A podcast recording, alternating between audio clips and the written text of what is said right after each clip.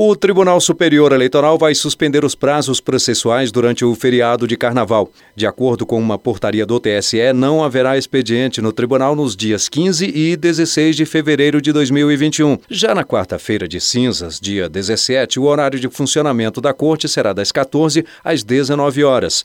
Os prazos que tiverem início ou fim nesse período ficarão automaticamente prorrogados para quinta-feira, dia 18 de fevereiro.